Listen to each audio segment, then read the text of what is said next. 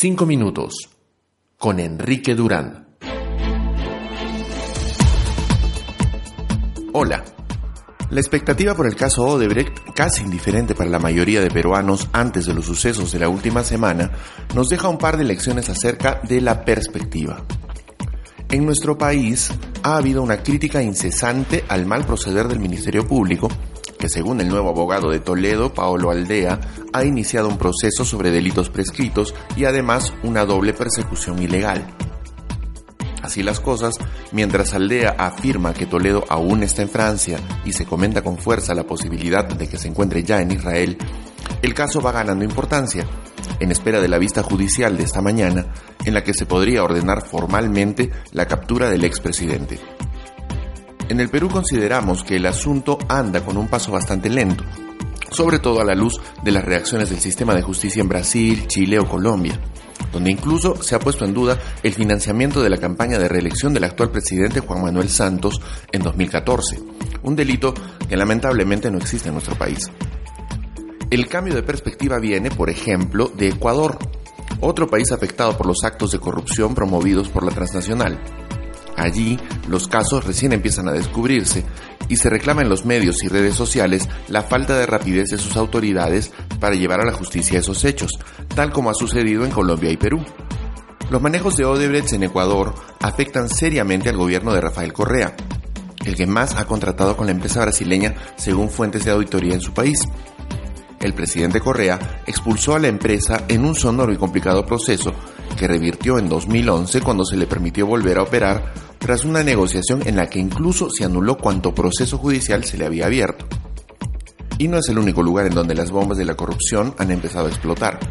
En República Dominicana, el gobierno pasa por un momento complicado, mientras se sabe que Odebrecht no dejará de operar luego de un acuerdo para que la empresa pague 192 millones de dólares como resarcimiento al Estado dominicano.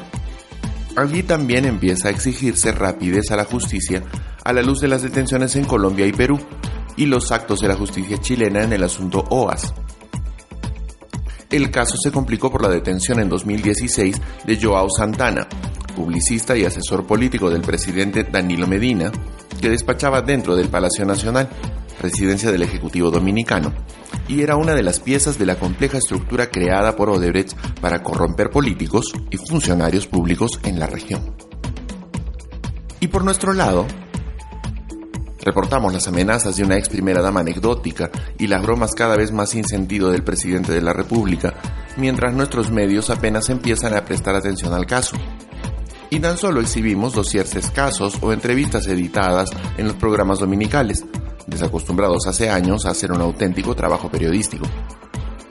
En conclusión, Mientras en el continente los medios y algunos ciudadanos ayudan a formar una imagen dimensionada y espantosa de la extensión de la corrupción promovida por esa empresa, en Perú la prensa trata el caso Odebrecht como si fuera uno más de los casos de corrupción que cada cierto tiempo atacan a nuestro país. Adicionalmente, algunos partidos intentan obtener dividendos de la caída de otros.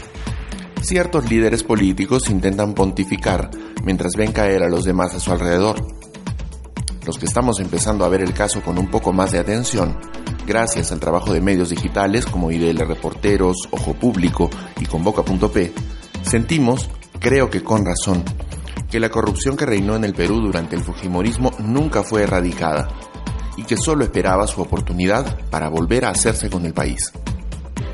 Lamentablemente para nosotros, esa oportunidad llegó demasiado pronto, tal vez el 28 de julio de 2001. Y eso debiera dejarnos una marca muy poderosa para el futuro si resultamos dignos como nación de tener uno.